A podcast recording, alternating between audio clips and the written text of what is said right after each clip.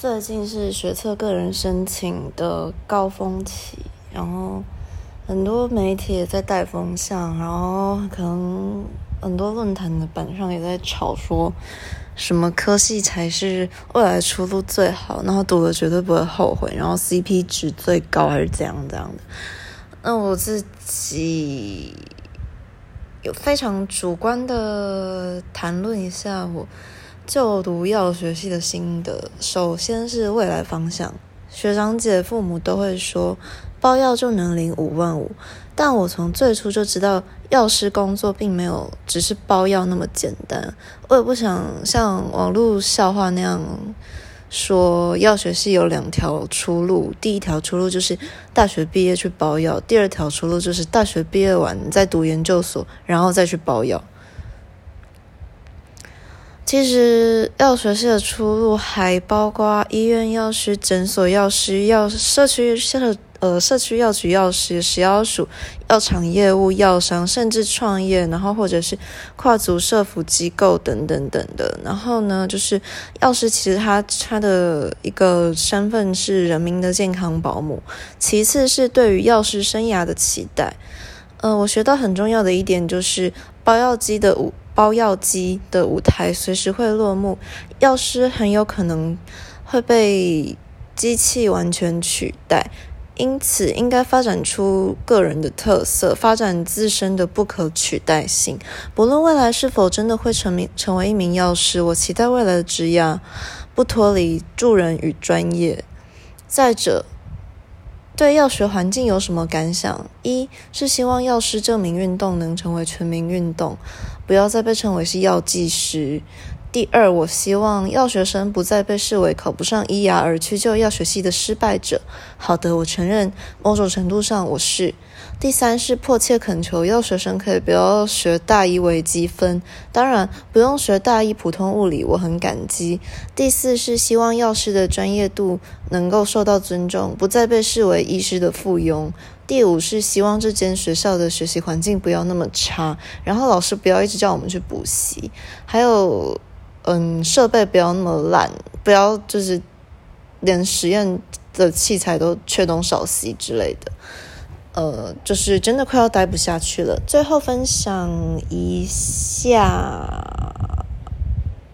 自己在大学一学期的收获，主要在于自我探索、人际关系、感情以及自我成长，跟药学系本身没有太大的关系。课堂上学到的东西可说是寥寥无几，就是像是化学课，老师教我们怎么算 pH 值，可是我国中就会算 pH 值了，所以我觉得没有学到很多东西。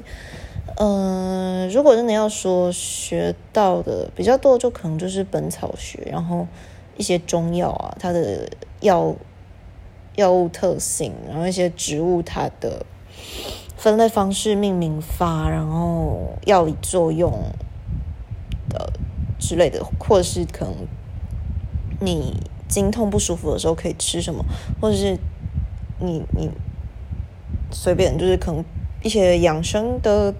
知识吗？我不知道。然后遇到很多破事，这边先不提。上大学之后做的比较成功的事就是学会化妆吧，还有创了呃创了粉丝专业，然后办了 YouTube 频道。我不希望现在的高中生重蹈我的覆辙，所以我一直强调。如何去解决我高中时期经历过的痛苦？更强调焦虑或忧郁一定要看医生跟吃药治疗。嗯，然后我要强调的是，药学系的好坏之分，不应该只讨论它的出路或是所谓的 CP 值。进一步说，最重要的是。求知欲和上进心。上大学的目的是要呃养成完整的人格，探索与提升自我，求取各方面知识，学习出社会后各方面需要的技能，抓紧各种机会和未来，让自未来的自己不感到后悔，而不只是修满学分和谈恋爱或夜游夜唱玩社团。就是我认为大学是一个，就是就是你要学习，当然不只是课堂上的学习。你要玩，你也可以玩，但就是上大学不是让你去玩的。嗯，离开学校之后，我没有选择直接去工作，而是继续重考，因为我还是想上大学，然后追求继续体验人生，然后过得正常一点，像一般的学生那样。以上这些可能有点难以理解，或许可能要经过自己经历过那些事情才会知道我说的这些话是什么意思。但就是希望大家都好好思考读大学真正的意义，还有就是你读这个科系要不要与未来出路结合是一方面，我另外另外一方面是你读大学这四年、五年、六年、七年你要做什么，或是你要怎么样。成为一个你满意的自己。然后我的高中老师有说过一句话，他说：“杰出的人到哪里都杰出，都会有出路。”然后我要再补一句，就是环境真的很重要。太烂的大学还是不要去，好吗，亲爱的？